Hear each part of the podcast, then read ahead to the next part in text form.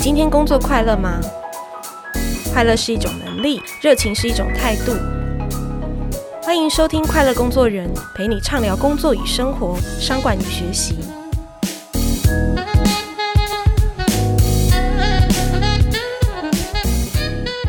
听众朋友，大家好，我是 Cheers 快乐工作人主编若涵，今天要来跟大家聊聊系统思考。哇，这个词大家可能有点陌生哦。这是一个克服盲点、面对很复杂的问题，可以见树又见林的一种整体思考的模式。那你所谓系统，系统是什么？系统其实可以是一棵树、一片森林、一个人、一座花园，甚至一个城市。一个经济体、一个生态系，甚至是地球。那我们今天要来谈系统思考，是因为呢，系统思考可以帮助我们在最短的时间内去掌握复杂的议题。你不用懂每一个细节，但重点是要看大局，还有其间的关联性，去找到突破的决策的方法。那今天我们要找哪一位专家来跟我们谈系统思考呢？今天邀请到的来宾是系统影响力联合家族办公室创办人兼 CEO。薛乔仁博士 Joe。Joe 呢，曾经帮很多的跨国企业去解决他们在决策上的问题哦，包含 Google、Nike、日立、广达，甚至也在联合国跟世界银行都透过专案的方式去解决很大很复杂的问题。那他关注的议题也很多元，包含气候变迁、教育改革、创意文化、再生金融，都是他涉猎的范围哦。所以我们今天很荣幸可以邀请到 Joe 来跟我们聊聊系统思考这件事情。欢迎 Joe。谢谢听众朋友，大家好。是，就其实你的故事真的是非常的精彩。虽然您说您大概五六年前回来台湾嘛，那其实过去你在出去当小留学生之前，在台湾到十五岁嘛，对不对？对,对，那我们可以看到，就是您的历程是从台湾一直到加拿大到美国都有念书的轨迹，然后接下来您的职涯上的路径也是，你也曾经在花莲帮独居老人洗澡，然后也曾经在加拿大的财政部工作，后来也曾经到联。合国世界银行去当他们的顾问哦，所以今天我们非常有兴趣，想要先从您自己个人的经历来聊聊，就是说到底是怎么样的一个成长背景带领你今天走入系统思考这个领域？嗯，好啊，这个的确是一个蛮漫长的路。我十五岁的时候出国，爸妈觉得说我可以早一点去国外啊，学英文好看世界。那我那时候个人也是很 open 的。就是我也想要啊早一点可以去看世界，所以他们送我到一个 boarding school，在那个 Montreal 啊加拿大。那一段期间，我学习到很多，因为我是要自己一个人去面对很多事情。对，同时间也培养的非常的独立，遇到什么困难没有亲戚朋友啊，就是你必须要自己去面对。那所以也培养一种比较独立自主的性格。其实，在出国之前，就对于台湾。的一些社会议题啊，民主化啊，一些社会不公的那些议题，其实，在台湾的那时候，国中的时候就已经开始有耳濡目染，会去关心这些议题。那所以后来到了加拿大之后，我还是有这样的一个热情，所以那时候我自己说我要念政治经济哈，我想要是这个将来可以学这些东西，可能会回来台湾为台湾做些什么事情。后来我跑到加拿大那个 McGill 麦吉尔大学念了呃经济学。其实，在 McGill 的这一段时间，有一长段时间是 dark period 啊、呃，就是哦非常黑暗的黑暗时期。这样，嗯、呃，嗯为什么？因为那时候台湾已经民主化了。然后呢，我觉得我一个人只身在加拿大，I miss the boat，我没有去参与到啊、呃、那时候很多的学运啊，那时候很多的这个大家去冲撞啊，所以就觉得呃、uh, I lost，so what is the purpose？You know what、嗯、什么东西去 drive？哦，或者去 motivate 我，所以有一段时间就是 lost。那这段时间也一直在 search，说除了读书之外，什么东西让我是觉得有感的，让我觉得做起来是有这样的一个热情。就像 search 了蛮长一段时间，我甚至因为这样还延毕大学，延毕了一年啊、嗯哦，就是让我自己再去 ask 这个 question。那这段时间，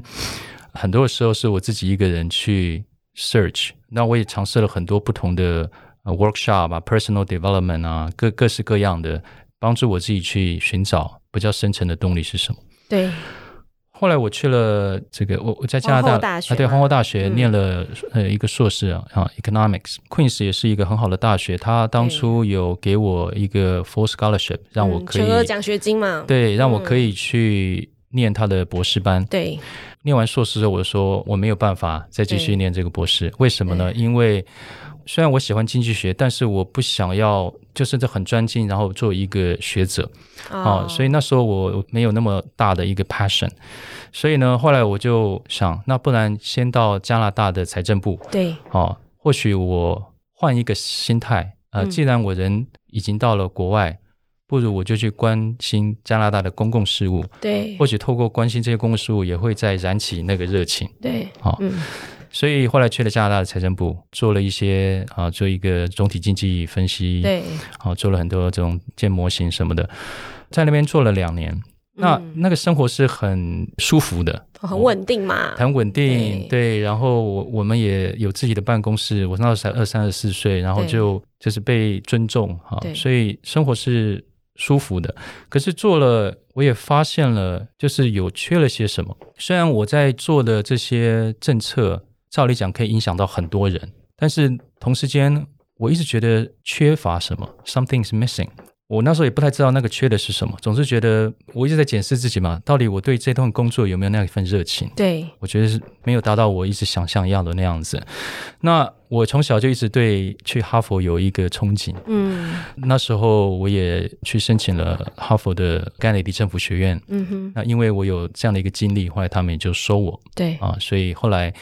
收了我去哈佛之后，其实马上就回信跟他们说我要 defer，就是延一年嗯哦再去念，对，因为我想我可以用这一年可以好好的去寻找自我，像 gap year 这就样，像 gap year 一样，嗯对，所以后来就开始我溃掉我的那个工作，然后对我就开始 travel。有趣的是，是在我要就回校之前的那个 summer，我回到了台湾嘛。那回到台湾，那时候听到有慈济慈济基金会，然后有介绍说，或许可以去那边体验一下，或许可以他们可以去做志工嘛。对所以我那时候就抱着一种好奇的心情，然后去了，去了三天。我记得第一天，这些师姑师伯们带我去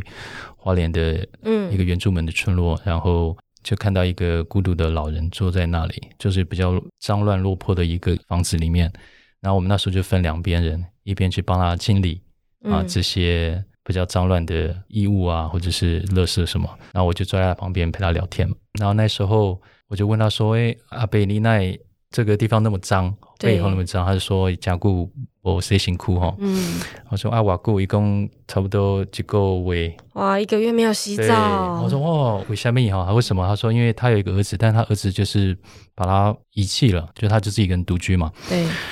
所以我们那时候决定要帮他这个浴佛啊，就是帮他洗澡。对，帮他洗澡，对，所以我记得那时候我就是就是抓住他左边的这个肩膀哈、就是陪他去，因为他有点掰咖，对所以不太好走路，所以我们就带他去那个浴室。然后坐在浴室的时候，帮他洗澡的时候，他就是真的是大哭哦，就是像一嗯个小孩男孩一样。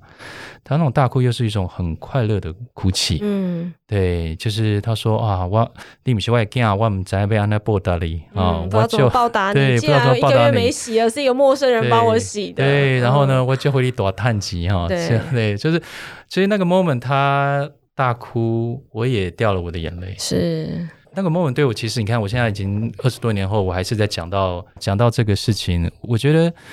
在财政部那时候，我一直在找的，我觉得我在这个 moment 找到，就是那种呃很直接的跟人的连接。哦，虽然在这个 moment，呃，我只是跟一个人，我做的事情非常小，对对不对？但是他那个快乐是很真诚的，对那他的快乐也感染到我，对让我也觉得非常的开心。好，我的心也打开了。对有时候我在做那种很太高层的这种政策或想法的时候，跟人离得太远，这种比较 direct 跟人在一起的那种连接，哈，我后来觉得说啊，这是我想要寻找的。所以后来我的 direction 慢慢就 shift 到比较去跟人互动，对在组织里面啊，怎么样能够营造一个场域，去把我们的人性再活出来也好，或者再跟人有连接。后来也因为这样，就在慈济待了。其实后来我就写了第二封信哈、给哈佛说我是不是可以延一年，哦，又演一又一年年啊，对哇对对，所以后来就决定因为我觉得这个是人生的大保障啊、对这个什么大藏经，就是可以在这边看到很多的苦难，但是苦难中你又可以看到这个人性，而且就是可以找到那种真诚、很 pure 的快乐。所以那一年也是对我有很大的影响。我再讲一个小故事，例如说那时候他们带我去泰国嗯，啊，泰去那国个曼谷，嗯去那个艾滋的一个 hospice，就是他们自己民间自己有一个，就是有一个可以收容艾滋病患的一个地方。那我知道我那时候要去之前，我是非常害怕的。我想说，哇，我一个人去那里，如果被咬了怎么办？嗯哦，是怎么样的？就是会有这种很大的一个恐惧。那一天晚上还你睡也不着年觉轻。啦，那时候还是蛮嗯，年轻轻的，对。我记得那时候我人到那个地方的时候，我整个人 frozen，我不知道说到底前面的这一位是因为他们有病患也有正常人，有时候你看不出来，所以我那时候是完全 frozen，我连动都不敢动，我大概这样僵持了大概十分钟。然后后来我有一个 moment 就想说，其实前面这个人不管他有没有得到啊这样一个不幸的病毒，在得到艾滋的前一秒跟后一秒，他是同一个人。对他是同一个人啊，对他，没有 change，right？他就是不管有什么原因，他得到了。我那有一个 awareness 就是说，我是用一种有色眼光在看他，嗯哼，所以那个恐惧是我自己来的，不是他这个人有什么做改变。如果放下了这个有色的眼镜，就把他看成是就像是一位朋友一样一个人。那个 moment 我有这样的一个觉知之后，我整个人就放松了，然后我就完全融入在那个环境里面。是啊，然后开始，例如说我们会帮他按摩啊，跟他们聊天啊。是我是没办法聊天，因为我不会讲泰语啊，但是是就是至少可以陪伴他们是，啊，让他们感受到没有那么孤寂。这些例子，我觉得都是在慢慢塑造着我怎么样能够想问题的时候不要太单点，能够跳脱啊，去是检视一下说我背后在看事情的那个 lens 啊。谢老师会讲了一种叫心智模式，对我怎么去看待这个世界，我怎么用一种眼镜，然后一个 lens 来去看这个世界。如果我没有办法去检视我自己怎么去看，我很容易掉进去而不自拔啊，没有办法真的能够跳脱出来。是，那这就是嗯系统思考，这是系统思考其中一部分，对，就是让我们能够反思说，我在这个系统里面，我因为我们在看大象，我们都是看大象的一部分而已，对不对？就是瞎子摸象，怎么样看到整只大象，对对，怎么样能够不去是抓住它的腿而已，对不是耳朵这样。对对啊，是啊，是啊，所以你后来在那个 MIT 是念就是系统思考的博班嘛，对不对？对啊，是啊。后来因为我们在哈佛念书的时候，可以对到麻省理工，其实隔两站那个地铁站啊、就可以到麻省理工。然后当初我们可以拿各种不同的系。对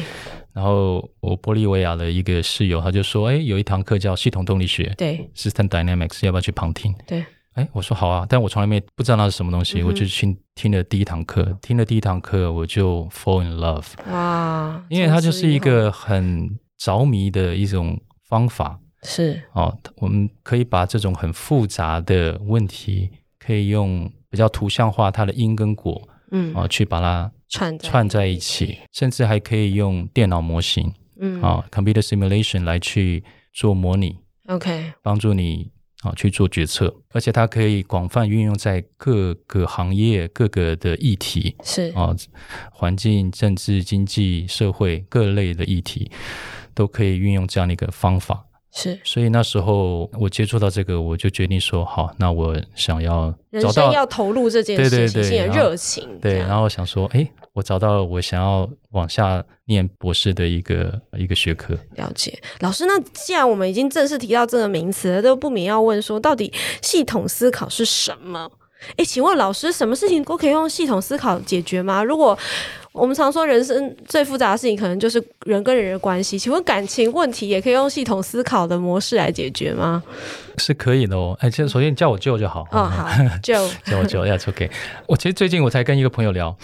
他就说他一直为什么都找不到一个稳定的伴侣，对，啊，他就是单身也很久了。我就说，哦，那你可不可以跟我讲一下你过去做了些什么对，啊？他他就说他单身啊，然后他有时候他觉得寂寞啊，他想希望有人可以陪伴啊。那他常常会，那现在你也大家也知道很多那种交友软体嘛，对最近不是那个 Tinder 什么对所谓，Netflix 的一个 Netflix 很有那个名的纪录片 嘛，对对对对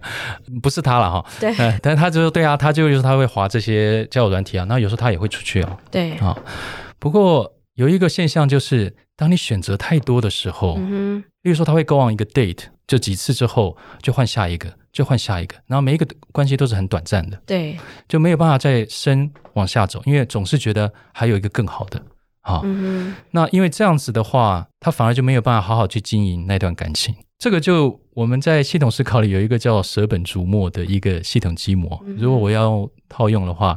他的问题症状就是他不管是说现在没有一个稳定的关系，或者是单身孤寂，他的一个速解就是去找这种短期的关系，对可以至少解忧或者解这个寂寞。 ，OK，好，这是速解，但是根本解应该是真的很认真的去经营找沟长久的对象，找长久而的对象，啊不不是是短短期的嘛嗯？如果这是真的你想要的了期的对，啊，当然如果你不想要这个，这是你的选择。但如果你真的想要这个，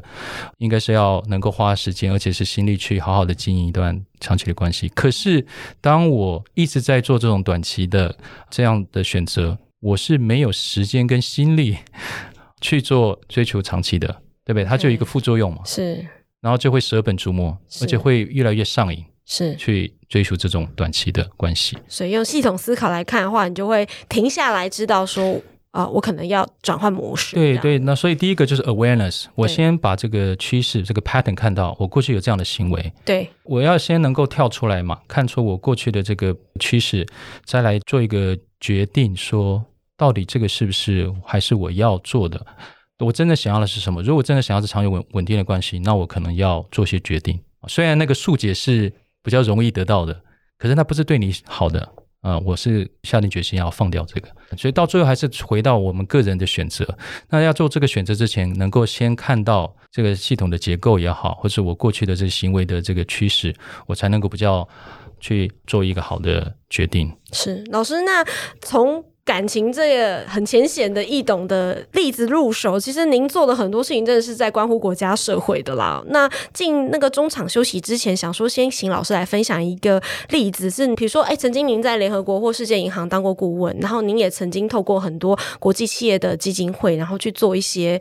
跨国的一些专案，可不可以跟我们分享一个就好？一个你觉得最特别的一个专案，那那是什么？改变了什么？好，我分享一个，这个是在我回来台湾之前，在哥斯达黎加做了一个生态保育的一个案子。嗯哼，有一个半岛叫 OSA，OSA Peninsula 这个半岛，这个对半岛呢有全世界零点五 percent 的这个生物多样性嗯，啊，它这个是一个热带雨林，是一个 hot spot，就是你想想看，如果这个热带雨林被滥砍、滥伐，会有多少的上百、上千的这个物种会消失，是所以是很重要一个地方。那它的这个呃面对的威胁，威胁呃是什么呢？嗯，有很多人要去把它砍伐成变成是棕榈树，哦啊，那为了经济，为了经济，这是一个。还有呢，也有要去盖那种很大型的这种 resort 嗯，度假啊村，度假村，嗯，就对是商业开发的对目的要对破坏啊生物啊，那过去很多美国的基金会呢，它就投入了很多资源去做所谓的 pure conservation，、嗯就是把这个地方都让你不要去开发。对，好、他想这是一个正解，哦，就是说我我花很多资源让大家不要去开发这个地方，听起来是合理的嘛？对，可是呢，这个就是系统思考的呃重要。当我这种比较直线性的去想哦，因为你这个是问题，所以我就把它关起来，不要让你去开发。它产生的副作用是什么啊、它的副作用，它的 unintended consequence 就是当地的居民因为这样子，他没有生计，嗯，他没有生计的时候呢，他只能去做什么？他就开始去偷偷的滥砍，偷偷的啊、illegal 的这个去破坏破坏啊、这个嗯去猎捕啊，嗯跟这个伐木。所以那时候当地人就讲了一句话：“Conservation cannot work with hunger。嗯你当对不对？人怎么饥可饿以嗯的谈时候，保保护呢？对你是没有办法做到的。好，所以那时候我们就 initiate 要对重新做了一个用比较系统变革的方式来是做这个案子，就是开始去跟当地的不同的利害关系人、当地的居民啊、原住民也好，或者当地的 local 的居民、当地的非营利组织啊、还有一些这个小的这个 businesses 啊、还有一些政府的官员啊、反正就是透过这个多方利害关系人，那大家透过访谈、透过对话，去用画了一个系统图。对那这个系统图去把它最核心，他们想要的未来，其实他们有一个愿景，他们想要把这一块区域变成是一个叫做再生的热带雨林的经济体 （regenerative rainforest 的 economy）。对这意思是什么？就是说，当我的这个生态系越好，我可以创造一些呃绿色的企业，例如说 ecotourism 啊这种永续的生态的旅游，或者是说永续的渔业、永续的农业。你用这些永续的方式，还是可以有经济的行为。对哦，你不会去伤害到这个生态系。那因为这个生态系越好，而且这刚刚讲的这些都是会回到给当地的居民的，不是给这个大型的 resort 他钱去赚走的，对而是给当地的居民。这些当地居民去想，他们想要怎么去开发，用一种比较永续的方式。那因为他这样子。他就可以赚取到这些钱，那因为他有这个生计，他又会越愿意去好好的保育这一块地， ，OK 它就变成一个很良性的循环。 OK，那这是透过共创的方式一起来想出来的。了解，对，所以我们当初就引导了这样的一个 process，然后找到共同的策略，然后需要的不同的资源，是，哦，一起去往这个方向走。所以就是哥哥斯达黎加有这一个半岛，最终它就是没有变成度假村啦。就是说，透过你刚刚讲的很多的利害关系人的沟通，找到一些共创可以永续生存，就是结合经济、结合生态保护的方式嘛。是，对，哇，那老师您的这个分享就影响力非常的大。那我们中场休息一下，再回来，想请老师也来跟我们谈谈，就是说，如果把系统思考这样子的一个思路带回到我们的职场当中的时候，诶，这个能力要怎么养成？那我们下半场休息一下再回来。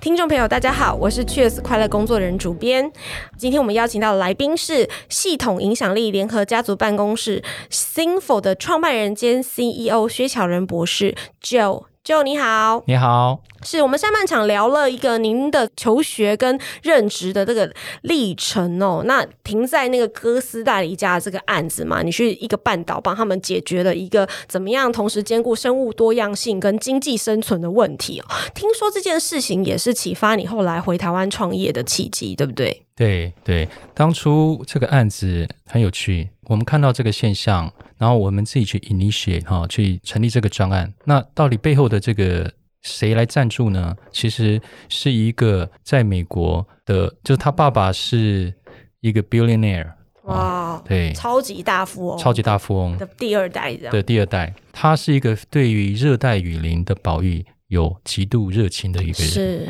所以当初我们跟他讲这个，然后他马上说 OK，好，我让我来去支持跟赞助这个事情。那他支持呢，不是只是给钱，对，他还跟着我们一起飞到哥斯达黎加一起做这个专案哇，啊、就是嗯，真的很投入。因为我之后也帮，例如说 Walmart 的第三代的长孙，我们当初做了很多类似像这样的案子。当初对在国外的时候，就是有一个 trend，就是比较年轻的这些世代是对于这些永续的议题是有热情的。是，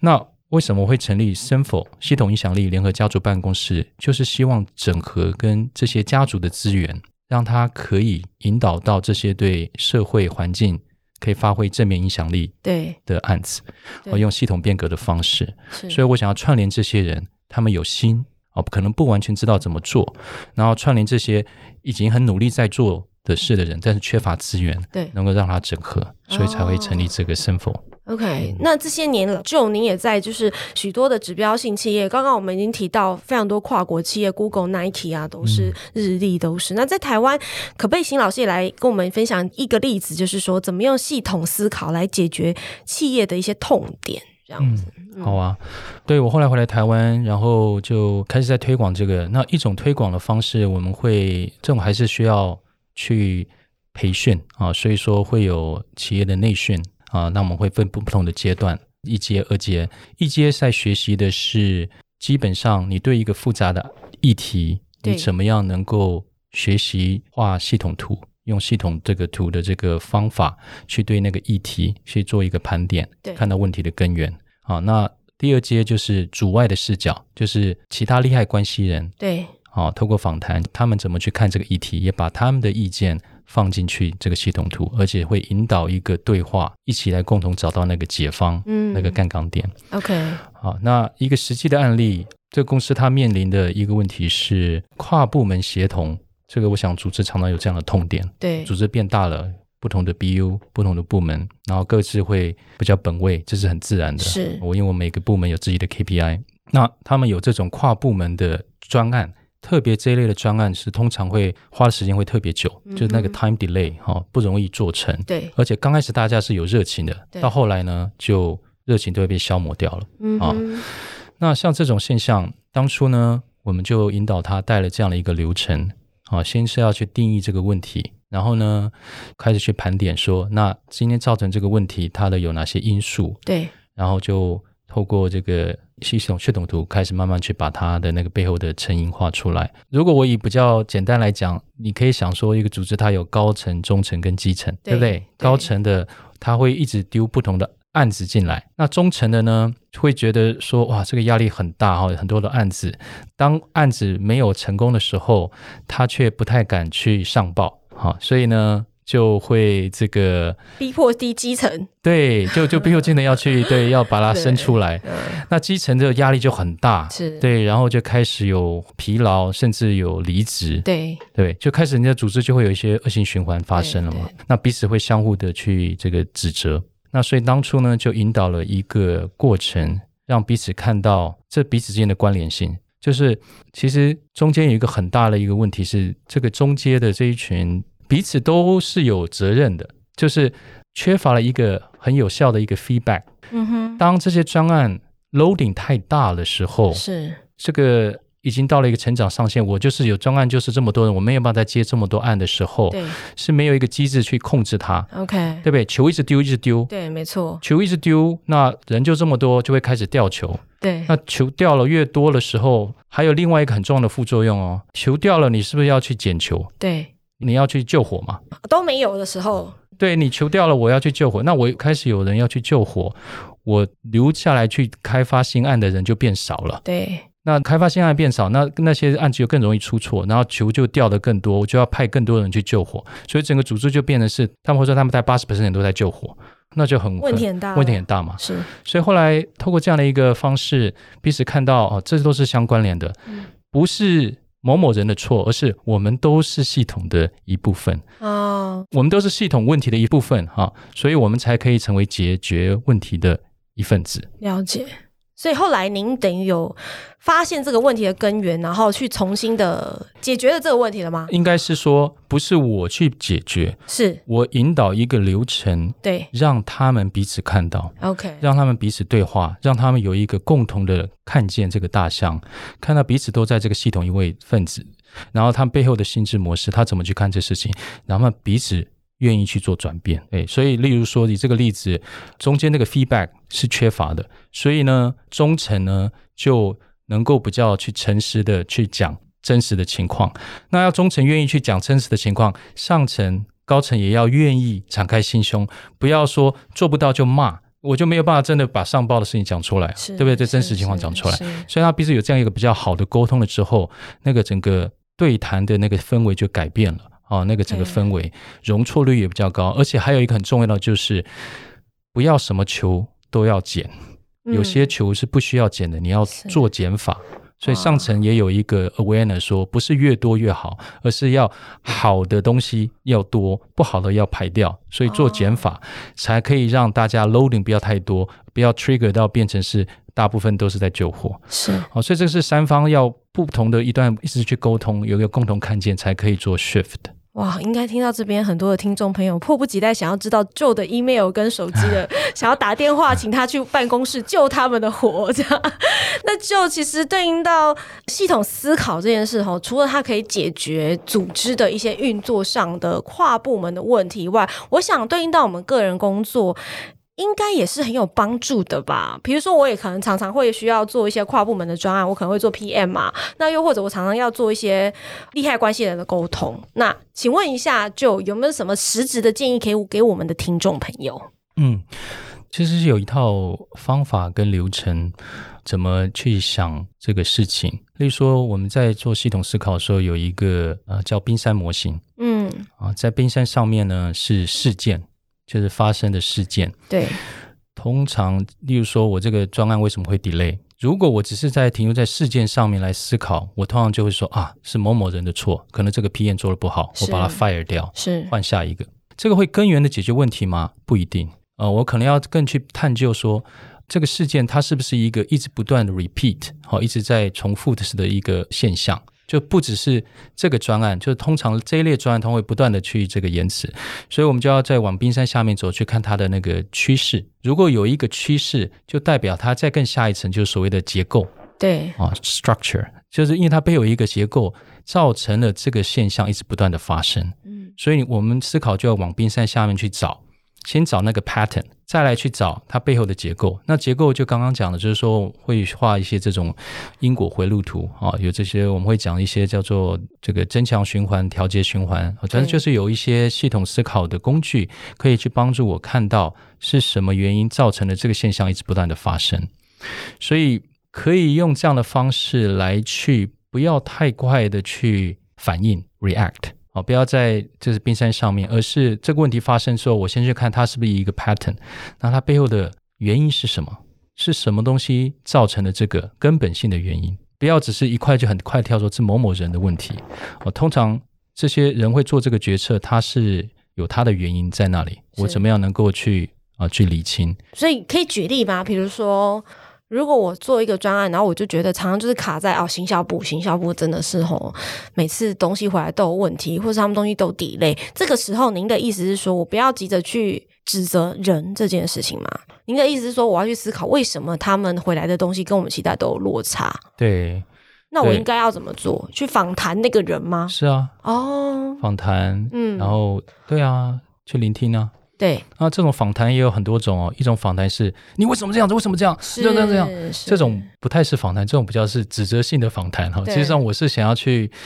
把我的观点跟他讲，这是我的目的。我们讲的访谈比较真的是放下你的成见，然后呢一种聆听对，哦，换位思考嘛。嗯，可以告诉我为什么什么东西造成了你今天这个会做成这样？对，哦，当初你的原因是什么？就是是一种比较中立式的去聆听他的背后的想法是，啊，他为什么会做出这样的决定？那当你在聆听的时候，其实脑中试着可以开始画他的那因果原因，嗯哼因为他一定看到一个现象会造成他做出这样的事情啊，所以我们要听的是他为什么会做这样的一个决定，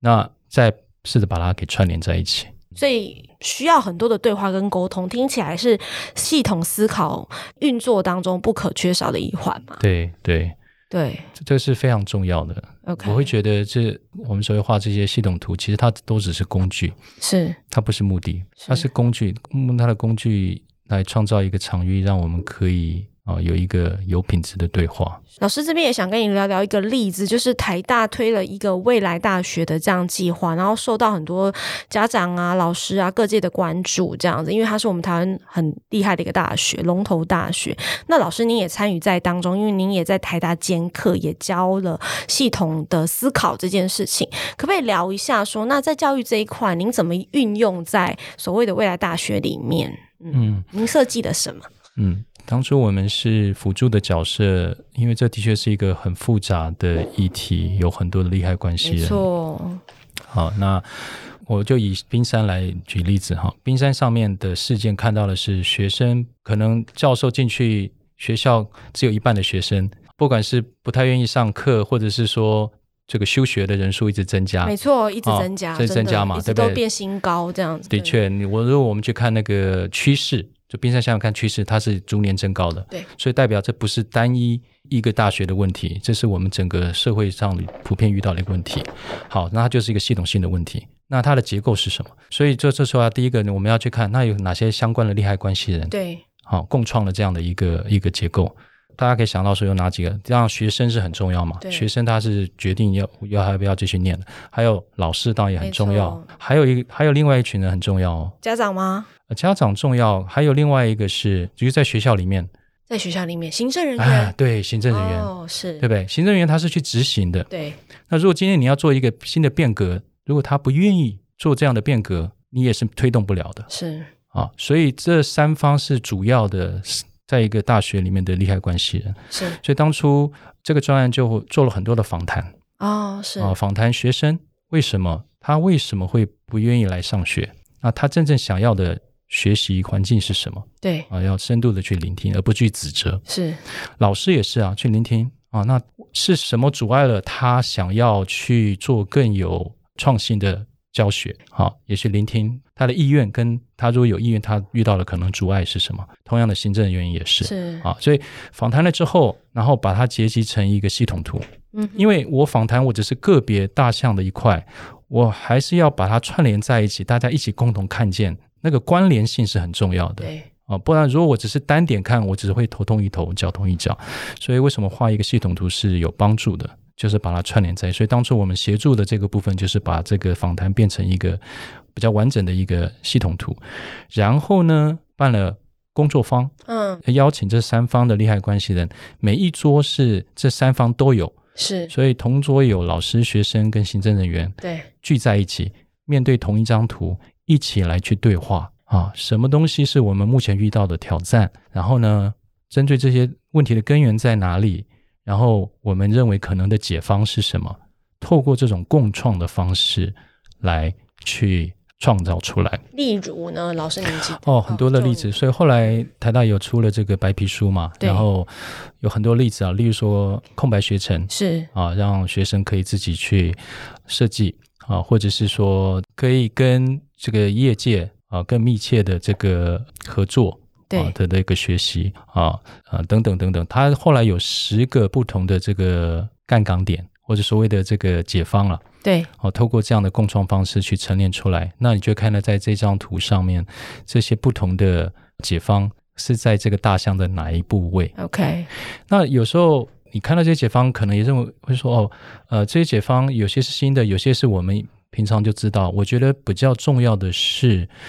当大家都在看到这些解方都在同样的一张图上，是就有一种见树又见林。我回去执行的时候，我还是执行我那个专案，对但是我又知道我这个专案会怎么影响到你的专案， OK 对，就会促成一种比较大家可以共同协力往这个方向走。是是是，所以其实也是很多的访谈，也不叫平手访谈，然后建立而成的一些对解方的方向，这样对对是对，那当然这个是一个计划嘛，所以对现在正在进行。嗯对啊，那我们就拭目以待。是嗯是是，那老师最后也想请您来聊一下说作为职场工作人，我们真的在面对职涯也是会有一个很多时候会有一些瓶颈嘛？那不知道对于个人的职涯规划，可不可以用系统思考这个概念来做呢？我觉得也可以啊，职涯基本上就是要做一种选择对，啊，选择不同的路会有产生不同的结果。那每一条路又会有需要不同的这个努力，对，所以可能自己要先问自己，我比较深层真的想要的是什么啊？什么是我就是我想要创造的，或者我我想要，我觉得是真的会让我做起来快开心跟快乐的。我举我个人例子好了。好啊，呃，当初在念博士快要毕业的时候，我一直在思考的问题就是说，博士完念完后要做哪一条路？当然，一条很浅显易见的路就是做学者啊，在大学教书。那另外一条路呢，就是去业界啊，这个实务界去发挥这个我所学。所以那时候我也做了一个小小的 mapping 啊，就是如果我走学术界，那它的 impact 就是我会对学生做些教育嘛，所以对学生是有这个 impact。对我个人的话，它是一个稳定的工 作对啊，那可能有一一点点社会的地位。好，大概是这样，你就 map 出来说它可能的 impact 会是什么。那它的 input 呢，就是那我就必须要花很多的时间去写 paper，对啊，要走上这个学术的路，啊要花很长的时间去得到这个 tenure 等等等等啊，这是我的 input。那同样的那个另外一条 path，它的 impact 是，如果我在业界个人的成绩是，我可以去参与很多不同的专案，因为我这个方法是可以接不同各式各类的案子，各种种 industry，这个对我个人成长是我非常着迷的，学很多新的学很多产新业的的产东业西，而且嗯是很实际的。对那另外一方面，就是我在这深层问我自己，我真正在乎的是我做的事情有没有产生影响力哦，所以以